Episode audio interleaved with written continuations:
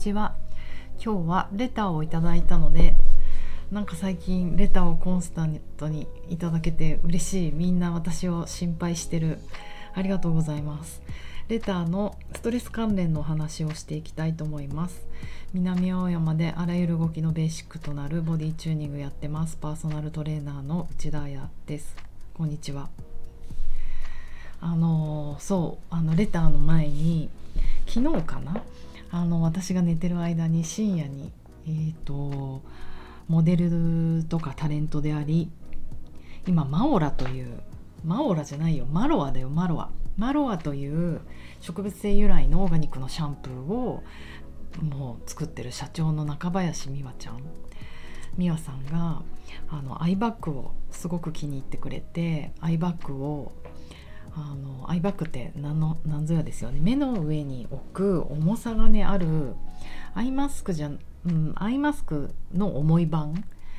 あの中にフラックスシードが入ってるんですけど重さがねすごい心地いい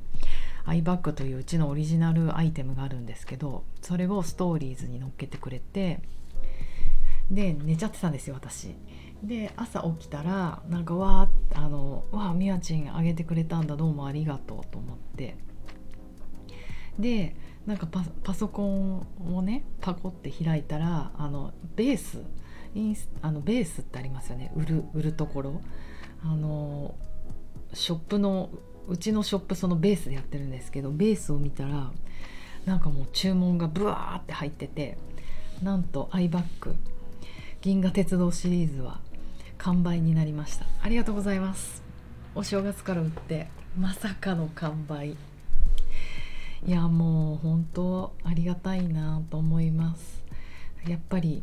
ああいうこう何て言うのかな世の中に支持される人もうみわちはま個人的にもよく知っているので本当に素敵な人なんですよ。商品も素晴らしいしあの情熱とかねそういったものの言葉ってすごい多くの人が動くんだなと思ってあのめちゃめちゃ感謝してます。欲しいのに買えなかったよっていう人はまたねこっから布探してくんでね私が。ちょっと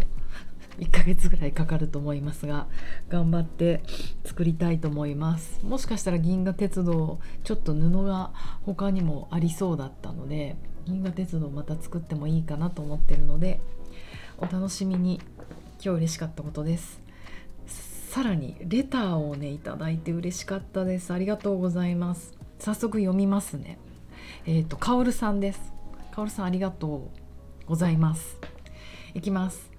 こんにちは。あやさんのスタンド FM を聞くとふむふむ勉強になるなというハッとする気づきがとても多いです。何よりなんとなく気持ちが焦ってしまって自分に集中できない時に聞くとずっと今に引き戻してもらえるような感覚があってとても心地よいです。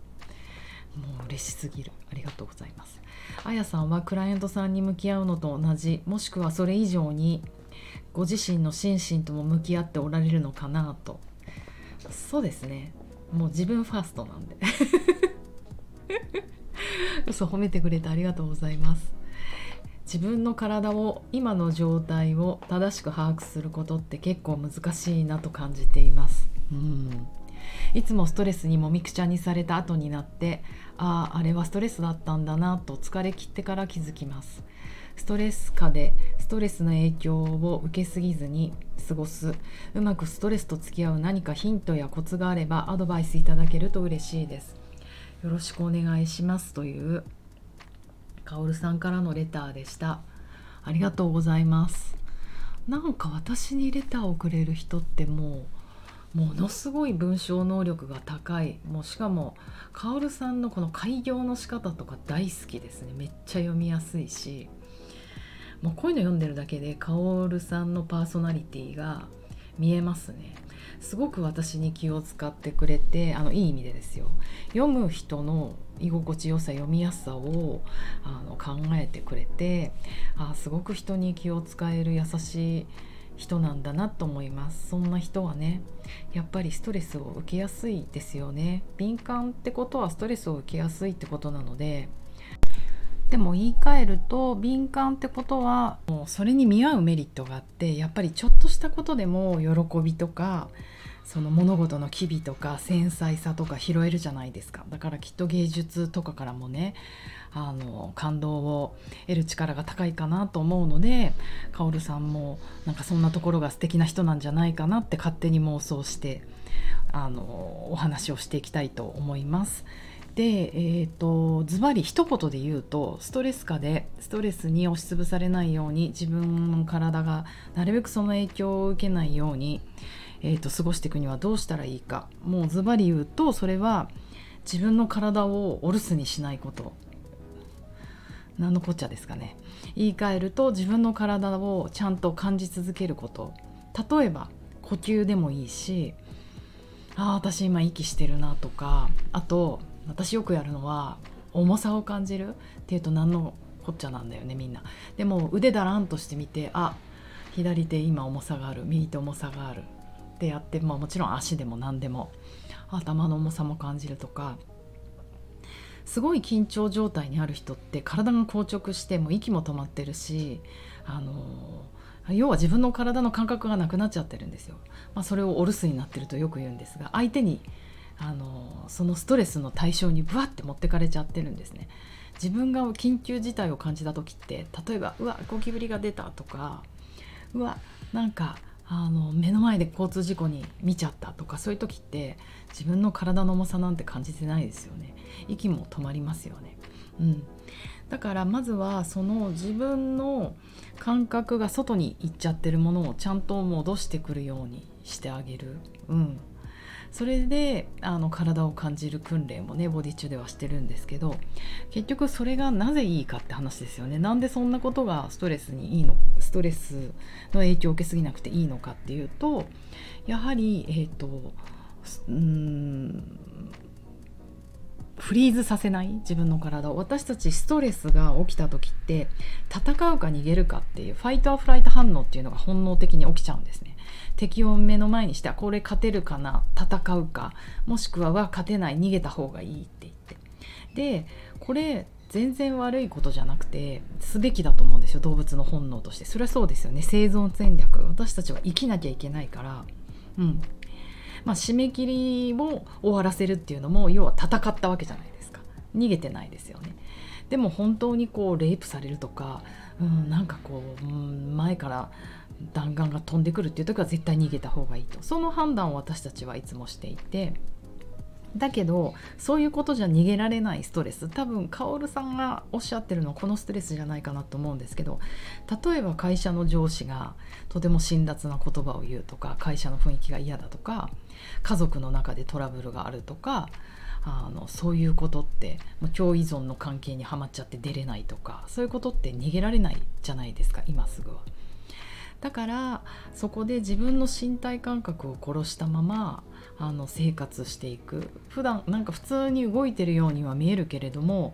あフリーズした状態でえっと神経系はフリーズしてるのに要は呼吸は低く体はちょっと硬直したまんま、呼吸は低いという呼吸の回数心拍は低いまんま低酸素の状態で細胞にも酸素が行き渡らない状態であのいろんなことをしてるっていうことっていろいろあると思うんですね現代のストレスってそういう戦えないストレスが多いと言われてるのでねなのでその状態を作らないために体を感じ続けると。うんうん、でやっぱりそれってすごく難しいことなんですよ。であのだからあのボディチューニングとかダンスとかトレーニングってその普段自分がハッピーな状態っていうか安心な状態の時にそれができるかどうかをやっていると。で安心な状態でできたことはちょっと危険とかちょっとチャレンジな状況でもできるかもしれないじゃないですか。うんうん、っていうことであのやっているのでいきなりやっぱりその自分がガッてストレスかかった状態で呼吸を感じるとか、うん、なんか足の裏の感覚感じるとか正直私も難しいと思うんですね。なので日々日常でやっててあのチャレンジングしてきます。私が今やってるのは あのなんだろうな。ダンス？ダンスの時って心拍ももう上げられちゃうし音楽もノリノリになっちゃうしあの盛り上がってきちゃうんですよ。好きな曲とかかかると。逆に好きな曲とかかかるとうまく踊れなくなっちゃうのは身体能力よりも神経系の方が盛り上がりすぎてしまってなんかおかしなことになっちゃう。順番もぶっ飛んじゃうし。だからそういう状況にならないようにわぜわざと抑えて抑えて踊るっていうことを毎回やるけどやれたことがない。でもこれハッピーなことでやってますけど自分の人生の辛い時もうんなんかあるじゃないですか。あのびっくりするようなことがあって心拍が上がってわ私もどうしたらいいんだろうっていう時にそこにちゃんとこの自分の感覚と共にいられるか。なんかそういうことなんじゃないかな。物事はあの体の中のね身体反応ってことで考えるとハッピーな時もすごく悲しい時も反応は一緒なんですね。心臓がバクバクして体温が上がってあの体が硬直して呼吸が浅くなってだからあのその両方をトレーニングしてるという感じですね。だからヒントとすれば自分の体を感じてみる。呼吸してるかな？足の裏。感じてるかな？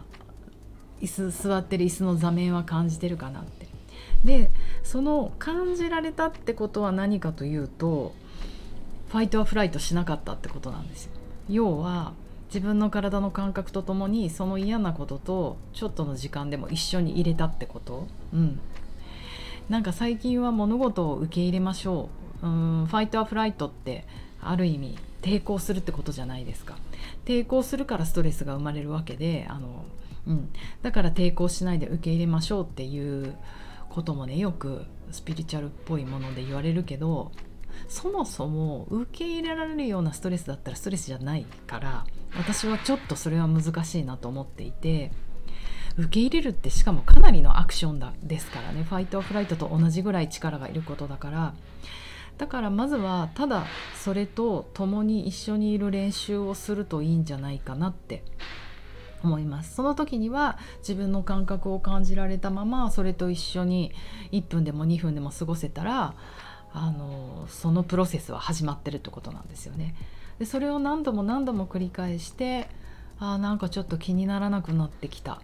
いやこの人超嫌いと思ってたけどなんか一緒にいることができた、うん、別にハグしたりいい会話なんてする必要全くないと思うんですよね。ただ空間に一緒にいられるっていうだけでそのプロセスの始まりでその先にね楽しい会話とか一緒に踊っちゃったりするのはあるのかもしれないけど。それはカオルさん次第だと思うのでなんかヒントになったでしょうか。あのねこうやって日々あのみんないろんな選択をして生きてるんだなって思います。ではちょっと今日工事音がそこそこうるさくてすいません。私も3分後からレッスンなので交感神経上げすぎないでゆるくリラックスして頑張ろうと思います。じゃあかおるさんも頑張って。バイバーイ。あ頑張らないでか。今のままで。じゃあね。